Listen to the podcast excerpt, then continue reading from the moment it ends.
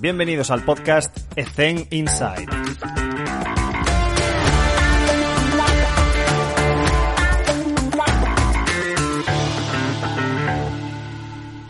Muy buenas a todos y bienvenidos un día más a Ethen Inside. Hoy tengo un poco de hambre, pero eh, te merecía la pena hacer esta entrevista. Está con nosotros Vicens. Vicens, ¿cómo estás? ¿Cómo te encuentras? Buenas tardes. ¿Cómo estás? Muy bien, muy bien. Em, te cuento, vengo de, de una mañana con, muchos entrenamientos, de muchas lesionadas, y, y, me gustaría mucho saber tu opinión sobre diferentes eh, aspectos relacionados con programación, estructura de una rehabilitación, de roles, funciones y todo eso. Pero antes de nada, eh, ¿quién mejor que tú, Vicens, para contarnos un poco quién eres y qué es lo que estás haciendo? Pues soy, soy Vicente Rizo, llevo, bueno, soy fisioterapeuta, Uh, me encargo también de la parte de readaptación, o sea, fisioterapia de readaptación dentro del primer equipo de hockey patines de Fútbol Club Barcelona desde hace 10 años, aunque llevo, llevo en el, en el Barça pues, 18 temporadas, en diferentes sitios, fútbol base, eh, rugby, y hace 10 años que estoy en el hockey patines.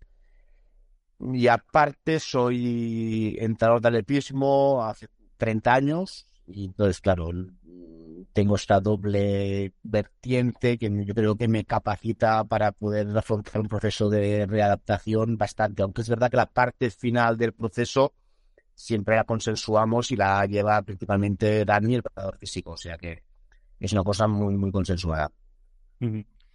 La primera pregunta es la más básica. Michel, ¿qué has hecho para estar 18 años seguidos en el mismo club? Ya no solo en el Barça, sino en el mismo club. Sí, sí. A ver, es verdad que al principio, los primeros seis años, seis temporadas, el fútbol base no tienes un equipo asignado en el día a día, no es una dedicación exclusiva, profesional, son fines de semana.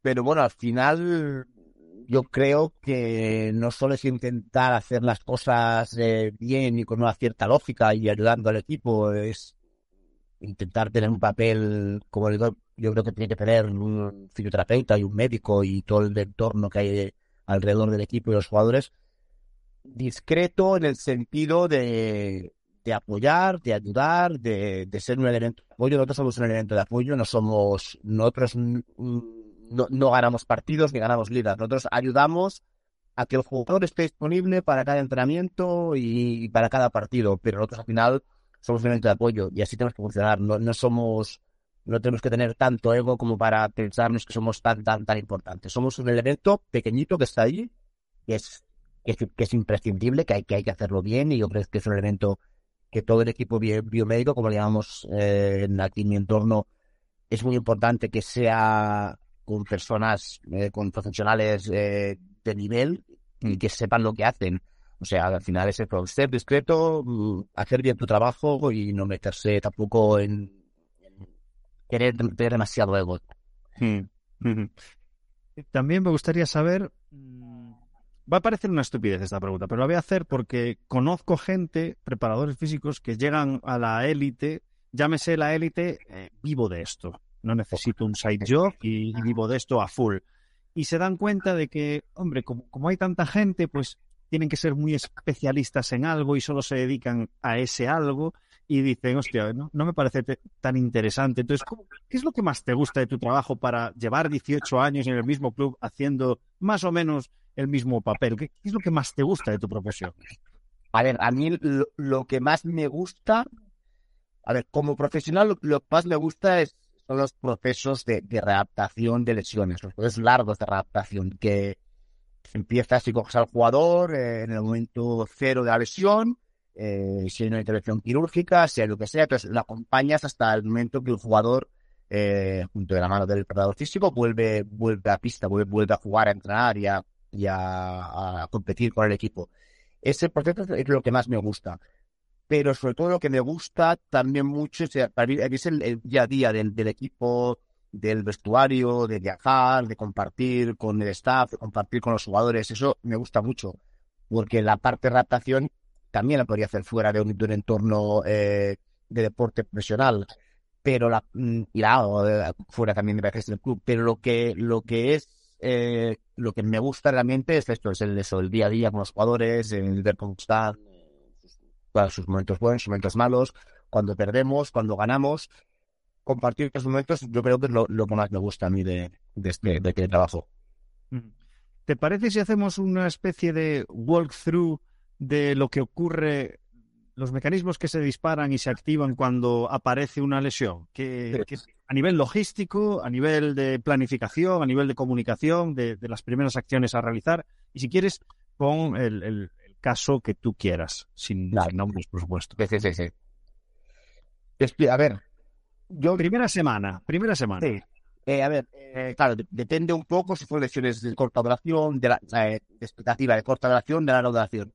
Entonces, en el momento que hay, que hay una lesión y ya está diagnosticada, eh, yo para mí es imprescindible, tanto en este entorno como fuera, el diagnóstico del médico. A mí me gusta nada trabajar sin tener un diagnóstico claro de lo que es. Eh, una vez está diagnosticada, finalmente el médico o los médicos se, reúnen y, y nos dan un, timing aproximado. Nos dicen esta lesión tal, eh, no sé, igual, una ruptura de una, rotura muscular, por ejemplo. de una ruptura muscular X. Y nos esta, esta lesión son eh, X semanas, Mm. eh, sé, seis semanas.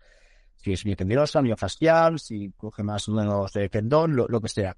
Y entonces, a partir de ahí, eh, yo a partir de ahí eh, cojo estas seis semanas eh, y, y planifico lo que, lo que para mí tiene que haber día a día eh, a nivel de fuerza, eh, de movilidad, de flexibilidad, de core, protección, de, mantenimiento, de mantener el estado físico de salud general del jugador, de mantener, si es posible, las, las cualidades específicas, eh, fuerza de desplazamiento, de, de chut, de, de salto, de, de, de choque, todas, todas las cualidades de intentar mantener. Entonces, a partir de, del tiempo, si yo sé que son seis semanas, yo me lo planifico y teniendo en cuenta la lesión, pero la lesión es una pérdida de capacidad de una estructura determinada, en este caso hablamos de, de un, de un músculo, pero eso es la, la, la pérdida de capacidad primaria. Si el músculo se rompe, no puede contraerse a la velocidad y con la potencia que es que aquí ampliamente. Pero hay una afectación secundaria que puede ser un déficit en la movilidad, en la extensibilidad, que es la, en la flexibilidad muscular. Habrá, si mencionamos nada, habría alteraciones del core, la propiocepción, habría una alteración del estado físico del jugador, pues co- cogería más grasa, perdería masa muscular, y habría alteraciones de, de todos estos mm, parámetros que, mm, que cuando planificamos un proceso de adaptación, eh, pues tenemos en cuenta, decimos, vale, ¿qué haremos? Pues, eh, fuerza, está claro que el primer día entras fuerza máxima concéntrica con un músculo roto. Mm. Pero si pones fuerza a un nivel suave que no le moleste, ¿la hará? Pues sí, yo, yo creo que sí, a una fuerza concéntrica, isométrica, a una intensidad que no le moleste. Yo creo que sí, sería contraindicación médica. Yo creo que sí, eh, a nivel de movilidad, de flexibilidad, eh, todo lo que decía antes, core, percepción, eh, mantenimiento del estado físico, pues todo esto, todo lo que podamos, yo lo clarifico mentalmente y los quiero compartir luego y tenemos planificación. Hay jugadores que lo quieren ver, que quieren ver cómo hacer ese proceso. Mm. Otros que se ponen en tus manos y dicen, eh, tú tira y ya está. Y luego, eh, yo, o sea, yo, esto es bastante filosofía de club, creo, eh, vamos bastante por objetivos. Antes era, o hace muchos años cuando empecé a estudiar, era mucho de una lesión muscular de tantos centímetros, son tantas semanas. Ya. Eh, sin tener en cuenta nada más. Ahora ya se hace, y somos los únicos, se hace en general, eh, planificados por objetivos. Eh, pues, ¿qué hay, qué, qué qué hay que conseguir? Pues las primeras desde cuatro días hay que conseguir que la fuerza isométrica máxima se iguale la extremidad con la otra. Eso depende de los parámetros que ¿eh? Yo, por ejemplo, como siempre, pues la fuerza para mí es la cualidad básica esencial. Entonces, a partir de ahí, yo casi siempre planifico por fuerza, menos, eh, o sea, por fuerza, por objetivos de fuerza, excepto en lesiones que sean articulares, como una lesión de cruzados, una lesión de, de un hombro, como tenido algunas últimamente, donde lo que te limita al final es que el médico te dice las primeras seis semanas lo puedes hacer de ampliación externa, a partir de tal semana, ta, ta, ta, te, te van diciendo los tenis. Pero generalmente, como la fuerza es el factor principal, para mí yo, yo por fuerza y, y yo planifico decir, vale, hay que igualar la fuerza isométrica de abductores, o si tienes valores previos de fuerza isométrica de esa extremidad, llegar a tus valores. Cuando he conseguido la, isométrica, paso a la concéntrica. Cuando he conseguido la, concéntrica, paso a la excéntrica. Y esto no quiere decir que durante el resto del proceso no está haciendo a la vez isométrica, concéntrica, excéntrica, a la que sea que toque, pero lo hago toda la vez. Y yo mm, planifico un poquito de, de esta manera, o planificamos un poco de, de, esta manera, por objetivos, las, los planes de redactación. Y para que quede súper claro, hay una de las principales eh, consideraciones a tener cuando hay una lesión que es, pues, cómo puedo luchar contra esta atrofia muscular, ¿no? Entonces, ¿podrías darnos una pincelada de, vale, pues utilizo estos métodos eh, para intentar combatirlo en las primeras semanas? Pues yo que sé, hay gente que le gusta mucho el entrenamiento oclusivo, otro que tira de... ¿Qué utilizas? A ver, eh, yo utilizo, el, el, ¿cómo estará el, el, acrónimo este ahora? Bueno, los últimos, hay otro nuevo, el POLIS, ¿no? El, el, el POLIS es eh, Player Optimal Load Tight Compression Elevation. Antes era el Price, el Ice. Ahora, ahora yo nuevo, que no me acuerdo, puede ser amigo. Pero el van cambiando, van cambiando. Van cambiando, bueno. Sí. Pues es la, la máxima carga que el jugador pueda, pueda soportar. O sea, si tiene una ruptura, una ruptura eh, simple, digamos, no una ruptura con afectación del tendón que pueda romperse eh, de aductor, lo que decíamos antes, una ruptura de aductor sencilla, no muy complicada. Pues nosotros hacemos fuerza isométrica desde el primer día con la aductor. ¿A qué intensidad? O sea, a lo mejor es, no, es del 10%, o sea, es según tolerancia al dolor. Sí, sí, sí. Y, y, claro, si le molesta el aductor, podrá trabajar abductor, para trabajar los abductores de, de cadera, pues en principio sí, si no le molesta. Mm. Eh, claro, a ver, siempre con, con, cabeza, ¿eh? Pero bueno, pues puede trabajar todo lo que no moleste. Podrá hacer eh, extensores de cadera, flexiones de cadera, de rodilla. Pues bueno, algunos ejercicios sí, otros no.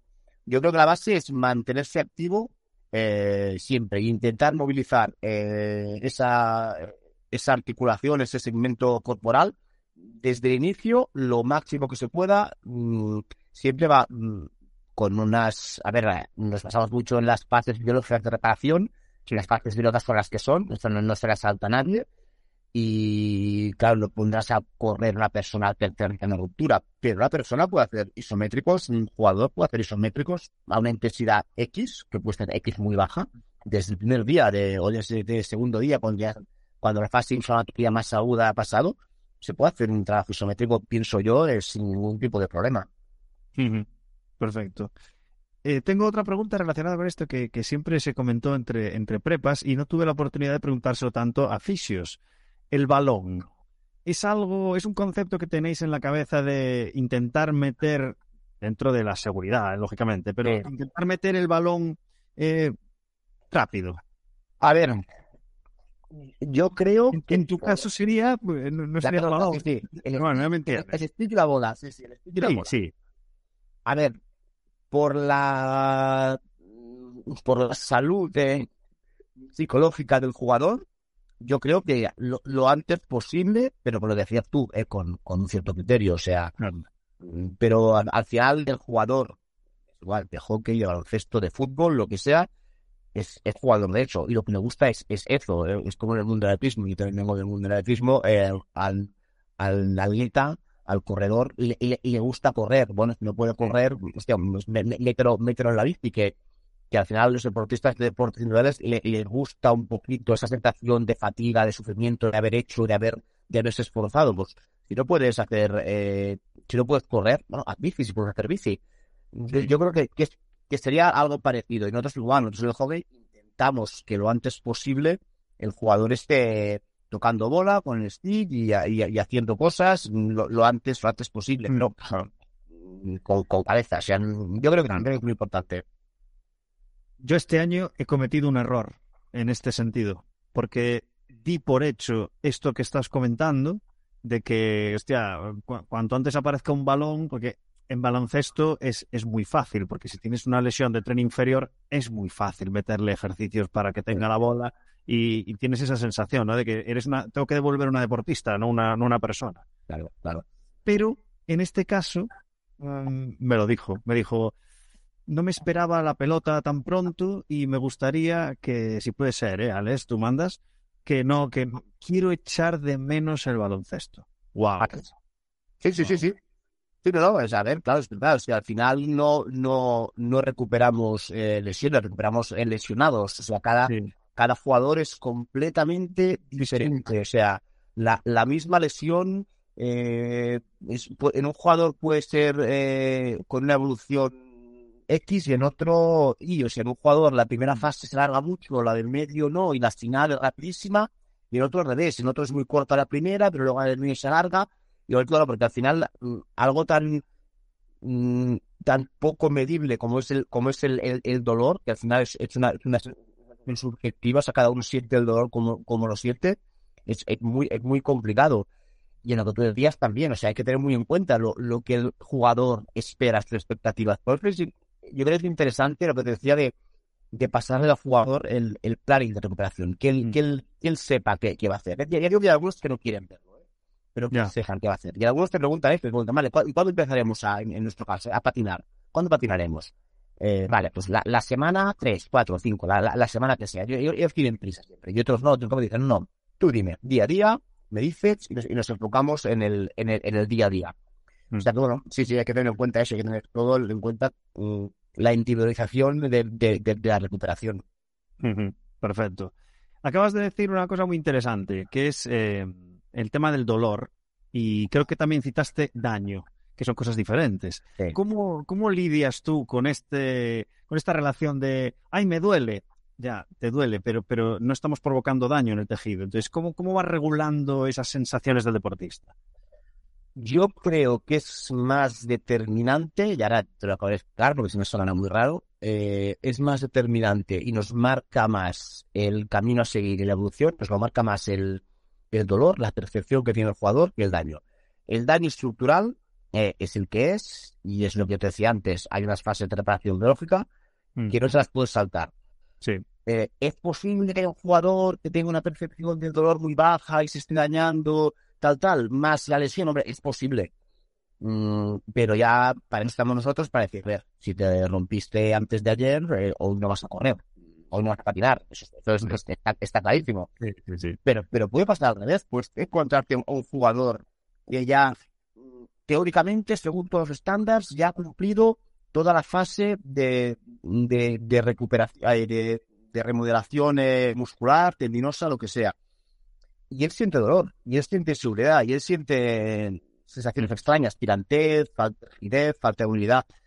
Eh, pues en esos casos yo creo que hay que, hay que guiarse mucho por la sensación del jugador, porque tú no puedes decirle a alguien que siente él no lo siente, si lo siente, lo siente, es que es, indiscutible, o sea, no, no hay ninguna discusión. Otro caso, a ver, era cuando te estaba los tejidos, es el, caso de, de, estructuras poco inervadas como, como un menisco. Un menisco se tiene unos timings muy determinados, tantas semanas sin apoyar, porque el menisco, el menisco como está no poco inervado, da poca información sensitiva, y alguien con una tolerancia al dolor muy grande podría estar mm, sobrecargando un menisco acabado de suturar o roto y sería un problema. Entonces ahí sí, hay estructuras que dicen, no, no, así sea como sea, hay que respetar las tres, cuatro, cinco, las semanas que haya al médico, eh, de no apoyar, de no cargar, de muletas, de lo, de lo que nos, de lo que indica. Y cuéntanos un poco esa relación, colaboración entre eh, fisioterapeuta, médicos, fisios, cómo os comunicáis, pero, pero en plan, o sea, incluso decir, no, nosotros utilizamos una, un software donde tenemos volcada toda la información para que la gente sepa un poco lo difícil que es que haya tanta gente involucrada y que se vuelque la información, que todos sepan de todo y sobre todo en el momento ya práctico, tú haces esto, tú me ayudas, me echas una mano aquí, yo te echo una mano allá, ¿cómo, cómo funciona eso?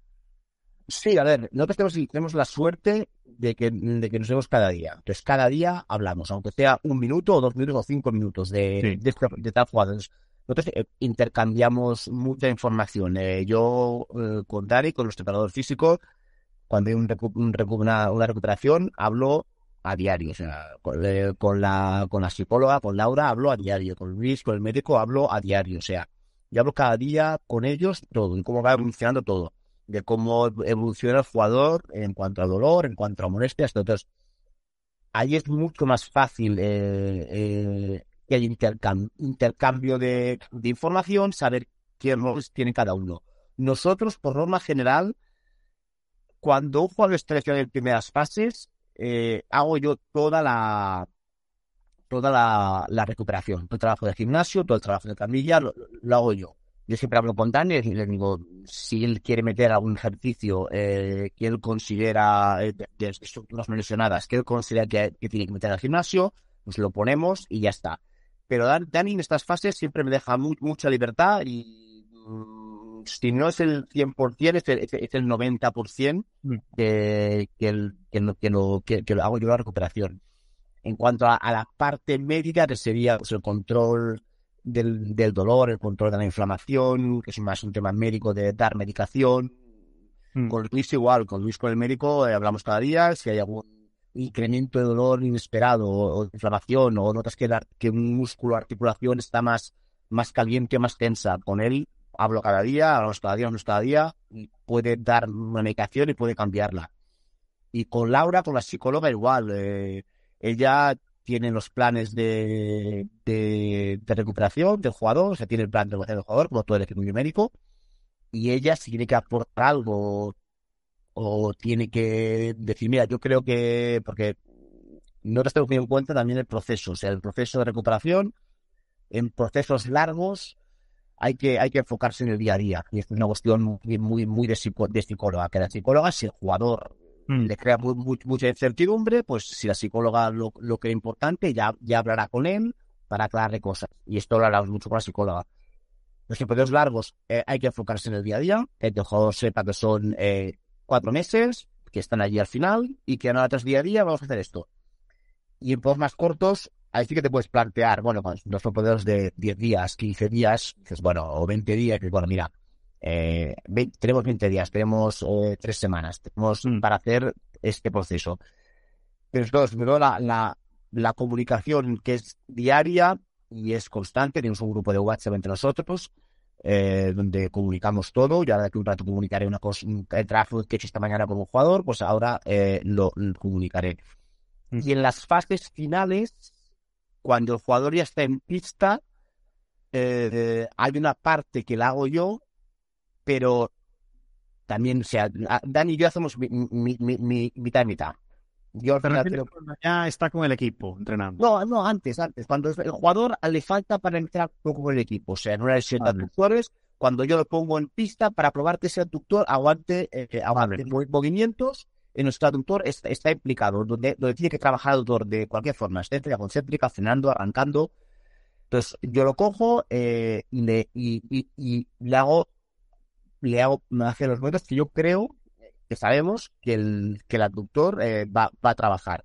Hmm. Y el 50% de estas sesiones, Dani ya lo, eh, lo coge y le hace hacer eh, ejercicios y movimientos más de, de hockey, digamos, de, de, modelo de juego, de, cómo queremos que juegue, de, cómo juega ese jugador, que son conceptos que, como yo no soy entrenador de hockey ni soy preparador físico, yo son conceptos que yo, yo desconozco, son sobre del hockey. Incluso alguna vez el segundo entrenador también lo ha cogido pues un 10% del tiempo en fases muy, muy, muy, muy finales y ahí ya sí que es el modelo de juego.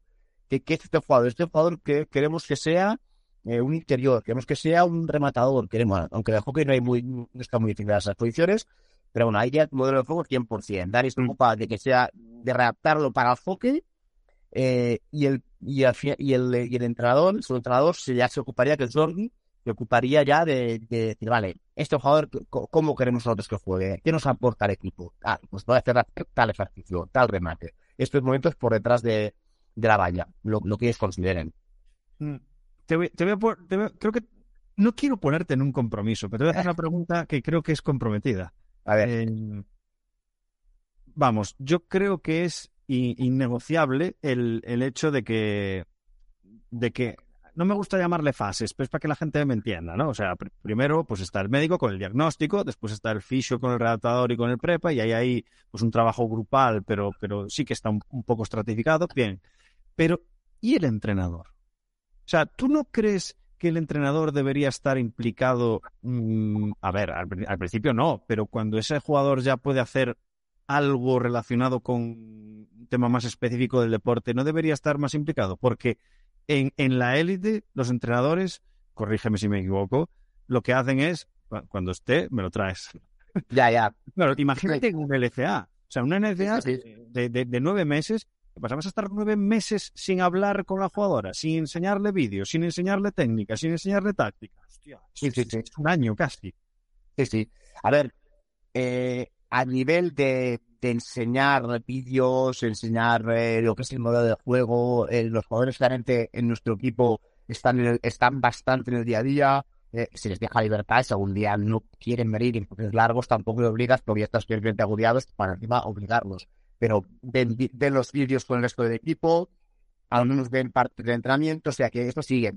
Y lo que te decía, la parte final, final, sí que muchísimas veces el segundo entrenador se mete allí y segundo entrenador es el que está allí enseñándole esto, que es tu técnica, táctica, cosas muy- muy específicas. Sí, nosotros eh, esto lo, lo hacemos, ¿eh? No lo tenemos reglado de decir tantas sesiones, Sí. pero, pero Jordi, el segundo entrenador sobre todo, es el, el que en ese sentido, digo, a lo mejor son fases muy, muy finales, donde yo lo cojo en pista el 20% del tiempo, Dani lo coge el 60 o el 70 y, Jordi, el segundo entrenador, eh, lo coge un 10 o un 20% para lo que te decía antes.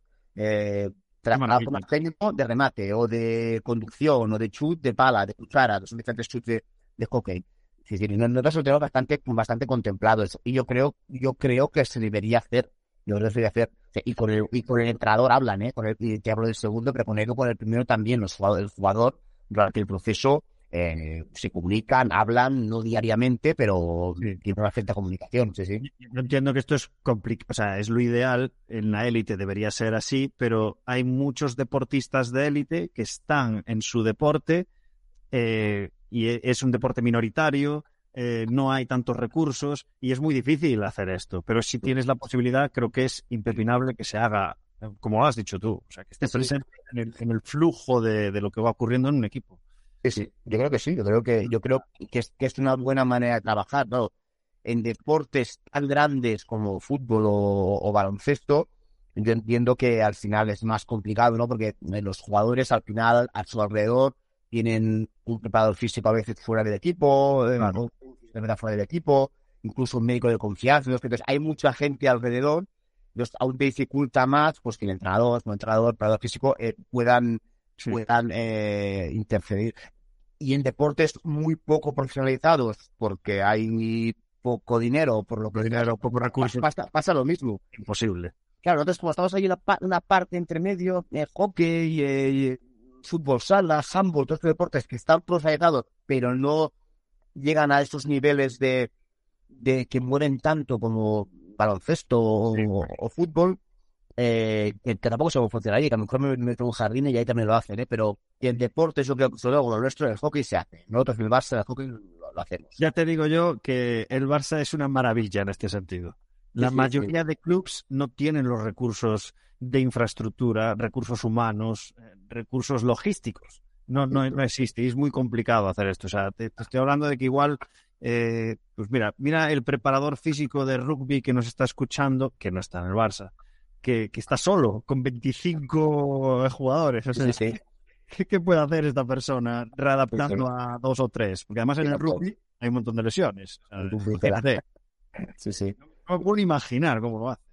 No, Y no, Seguramente esa persona tenga un side job eh, de entrenar Sí, por las mañanas. claro, claro. O sea, muy difícil. No, muy difícil porque, o sea, compaginarlo realmente debe ser complicadísimo. Y el fisio que tiene, si es fisio del club o es un fisio externo, Exacto. un jugador lo ha operado, o es un fisio que se ha cogido el jugador y que lo ve una vez a la semana. Claro, Sí. yo veo al jugador, si, si queremos, lo veo siete días a la semana cuando está lesionado. Si Claro. lo de, de lunes a domingo, les damos descanso porque al final también tienen que descansar, pobres. Pero que si es necesario, nosotros cada día que vamos con el jugador y hacemos, hacemos trabajo, pero Mm. es un- yo, yo sé que esto es un, un- un oasis, que esto no es lo, lo, lo habitual. Me gusta el caos, así que voy a ir saltando de, de temas, ¿vale? Porque tengo muchas ganas de hacerte esta pregunta que he anotado. Eh, Videns, el, el fisio es la persona que más sabe de lo que está ocurriendo en un vestuario. Sí, probablemente. Probablemente, porque estamos allí en el día a día con ellos. Aparte, en, en nuestro caso, el vestuario de jugadores y la sala de fisios están, están enganchados. O sea, los pasan por allí como por su casa, hablan de sus cosas, hablan de, de todo, de, de confesionario un poco. Sí, sí, y luego cuando estás con ellos, cuando estás con ellos en, en la camilla o en el gimnasio haciendo algo, claro, te explican todo, o sea, te explican muchas cosas, sí, sí. Mm. Yo creo que el fisio es uno de los que más mm, sabe de, de cómo está el, el vestuario. De... Yo lo tengo clarísimo. Es la persona que más sabe, en mi experiencia, el fisio Sí, sí, es sí. la persona que más sabe de lo que está ocurriendo. A nivel personal, a nivel profesional. Sí, sí, yo creo que sí. Yo creo que sí. sí, sí. Ese vínculo creo que, que no lo consigue ninguna otra, ninguna otra persona en el, en el staff. No, Esa cercanía. no, claro, la cercanía de estar en una camilla haciéndote un masaje, estirándote, haciéndote movilidad un tiempo, eh, bueno, al final crea, crea un vínculo que yo creo que yo creo que es que ningún otro profesional eh, lo puede lo puede conseguir. Soy fatal para los nombres, pero me hiciste recordar eh, una persona que me dijo que a los preparadores físicos nos, nos faltaba un poco ese contexto de colocar al jugador eh, delante de una mesa. ¿Sabes? De, de no estar al lado a lado, sino, venga, vamos a sentarnos. Entonces, que el doctor tiene la mesa, eh, el fisio tiene la camilla, pero el preparador físico no tiene es- ese contexto de, Ya. y hay una mesa, tú te sientas ahí y yo te digo lo que... Entonces, ¿crees que deberíamos utilizar más la mesa o Sí. un banco de press de banca para poner al otro lado? Sí, sí, yo creo que yo creo que habría, que deberíais hablar más con los jugadores. Y te puntualizo que aquí eh, Dani habla mucho con ellos. ¿De Eh, forma individual o de, o de forma... a ver, no, no- no hacen reuniones en el sentido, o, o sea, que hacen son muy puntuales, eh, sentarse a hablar, sentarse a veces tú, de pero, pillarle por el pasillo, eh? Pero, pero comentan cosas, o sea, aunque sea en el vestuario, de, de manera informal, se sientan dos minutos, tres minutos, minutos, comentan cosas sobre cómo será el gimnasio, cómo ha sido, cómo ha sido la sesión. Eh, nosotros tenemos la suerte que tenemos GPS y, y el jugador recibe una serie de datos cada día de GPS de cómo ha sido el entreno. Eh, el jugador tiene un, al menos unos objetivos eh, para decir, vale, estoy más cansado o menos, pero bueno, esto me cuadra porque he corrido más he corrido menos, más HSR, más eh, aceleraciones, más desaceleraciones. Y esto yo sé que lo hablan bastante con el con el con el preparador físico, o sea, sí, sí, en este caso, ahora con Dani y con, con Eric, con el que teníamos antes. Digo, yo no sé cómo funcionan en otros equipos ahora mismo, pero yo los dos últimos con los que he trabajado, son Dani y Eric Roqueta, eh, son dos preparadores físicos que se relacionaban bastante con los jugadores. Que no quiere decir que cedieran, ¿eh? que al final el preparador físico eh, tiene que hacer lo que cree que tiene que hacer, puede matizar una sesión un poquito mm, eh, con los jugadores, puede matizar una sesión de pista, pero ahí ya tiene que entrar también en, en, en, en, en una negociación con, con los entrenadores. Pues claro, pero al final, sí, sí, yo creo que es súper importante esos momentos de, de ver cómo está el jugador, cómo se siente con este entreno, eh, esta acción de entrenamiento que ha sido con esta con estos elementos que le ha parecido, si mm, el rondo inicial le gusta o no le gusta, o no sé, no sé decirte, pero bueno, Sí, sí. yo creo que es importante. Sí, sí, sí. Em, hoy, antes de esta entrevista, estaba entrenando en el gimnasio con nuestro fisioterapeuta, Redu, y le dije, oye, que voy a, entre- a entrevistar a Vicens. ¿Tienes alguna pregunta que hacerle? Y me dijo, sí. Uy. No, no, o sea, muy, muy sencillita. Eh, yo también tenía, bueno, pero él la hace más específica, que es, ¿qué consejos nos darías a la hora de realizar las estrategias de recuperación en un más uno clásico, pero que tienes un menos dos? Que tienes un partido muy cerca. ¿En qué priorizas? Eh, por ejemplo, que jugarais un jueves y volvierais a jugar un sábado, un domingo, algo así. Algo así, sí. Claro, eh, yo lo que, lo que yo creo que funciona bajo mi experiencia, que a mí tampoco me gusta dar muchas recetas ni, ni por el hecho de estar donde estoy, que la gente se piense que soy más que nadie. ¿eh? Eh, mi- es mi opinión, es personal y puedo estar equivocado y, y lo asumo.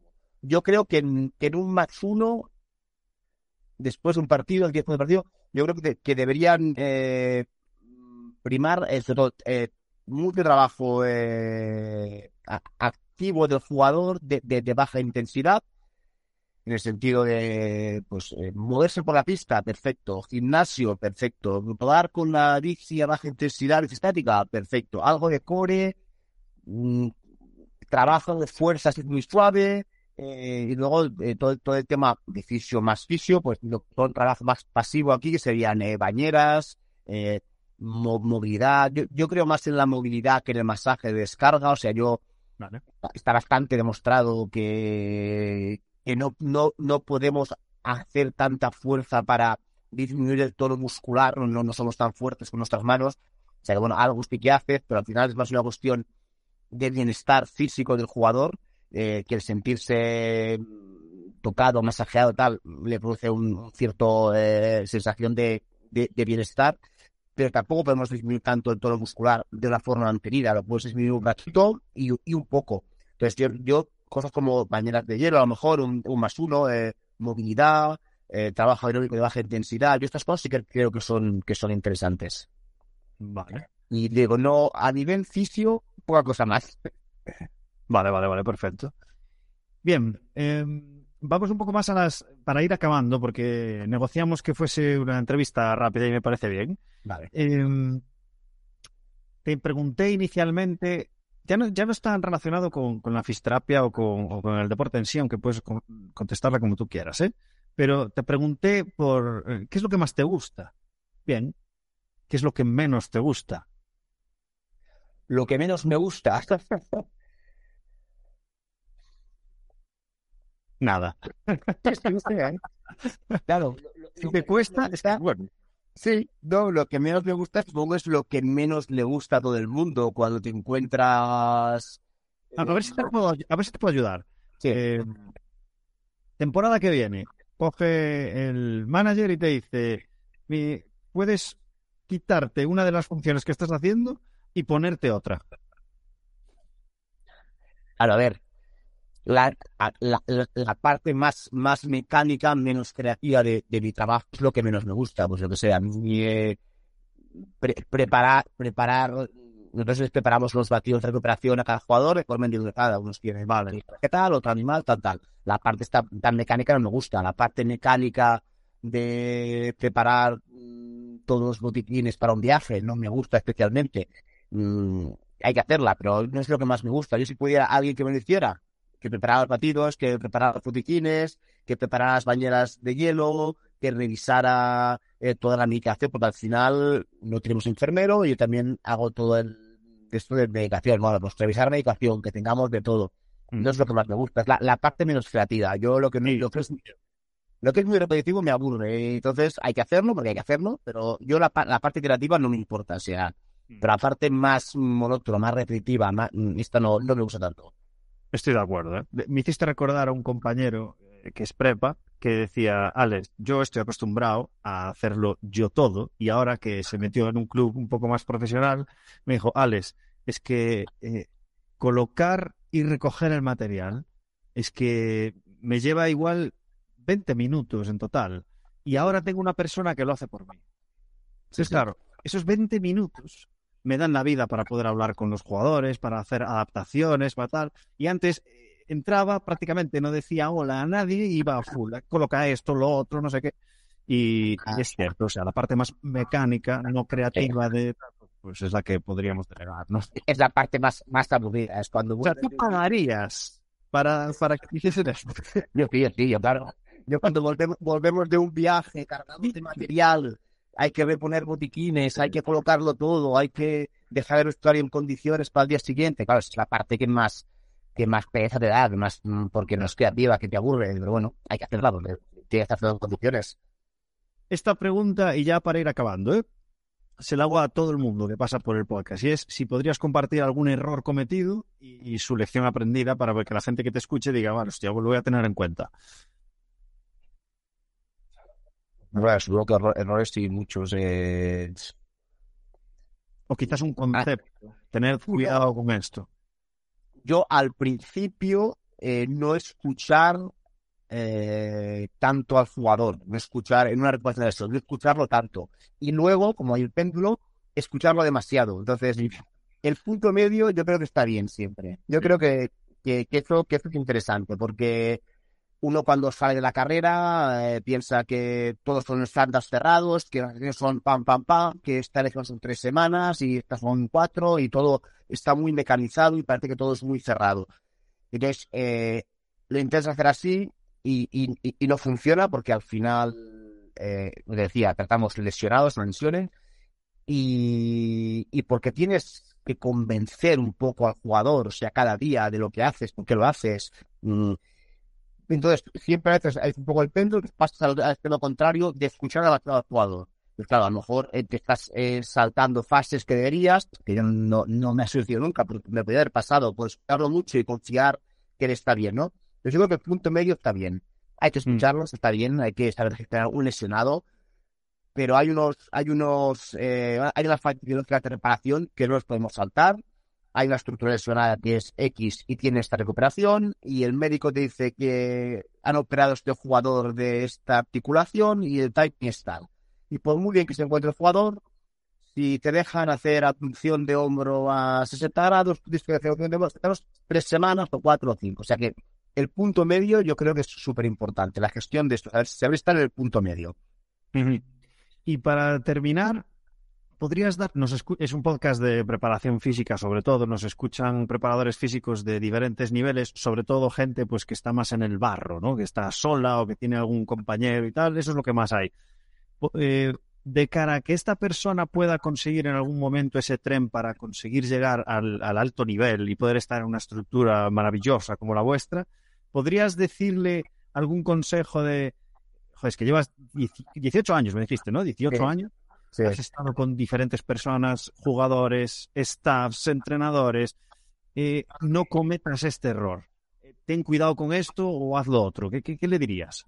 Yo sobre todo no, no, no, dar, no dar por sentado nada en el sentido de que cada X años, ¿no? Que, ¿Cómo es esto? Cada cuatro años el 20% del, la, se, cambia el 20% del, del conocimiento sobre algo, sobre una lesión.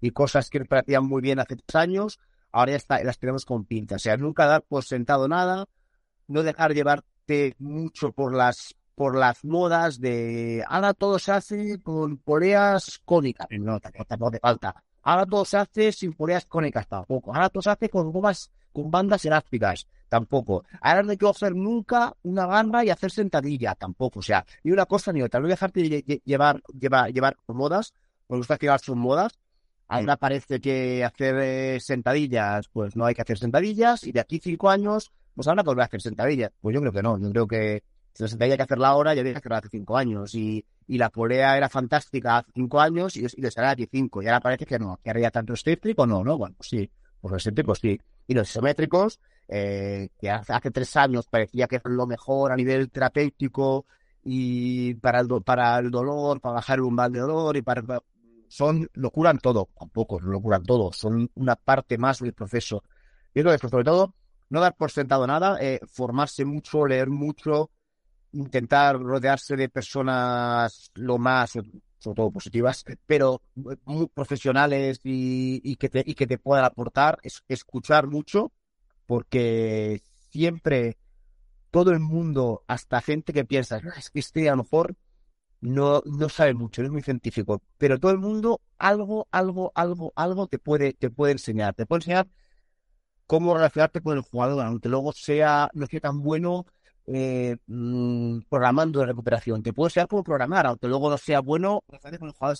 todo el mundo te, puede, te puede enseñar algo. O sea, el hecho de relacionarte de forma sana, sin estar por encima de nadie, yo creo que es una de las cosas más, más importantes. Fantástico consejo. Se nota que la experiencia está hablando. Porque es que se dice rápido, ¿eh? 18 años. Sí, sí, sí. Son me parece, me parece pues, que habla por sí solo el número de, de, lo bien que se ha hecho. Em, hemos negociado ahí esos 40 minutos, nos hemos pasado un poquito, pero ha estado guay, ha estado intenso. Así que como digo siempre, Vicente, muchísimas gracias por, tu tiempo, por disposición. Fuiste súper rápido en la respuesta y, aquí estamos, así que muchísimas gracias. Y como digo siempre, te deseo lo mejor en lo profesional, pero sobre todo en lo personal. Así que si por favor puedes eh, terminar este podcast tú mismo. No, yo agradecernos la oportunidad de, hablar con vosotros, eh, de hablar para, para que nos puedan escuchar más personas. Si alguien le ha podido bien un poco de lo que, de las opiniones que yo tengo sobre, este proceso de recuperación, de adaptación, sobre lo que es el día a día del equipo profesional, pues estoy encantado de ello. Eh, a mí hablar de cosas me, sirve para aprender yo, porque mm. yo cuando expongo algo lo reformulo y también me hace poner en duda y, intentar hacer mejor partes del proceso de, de, de, readaptación en este caso. O sea que muy contento de poder de poder compartir estos con vosotros. He estado encantado con la, con la charla, así que bueno, muchas gracias. Genial. Genial. Pues muchísimas gracias, bueno. Y nos vemos en la siguiente. Nos vemos. Un abrazo. Chao. Hasta luego.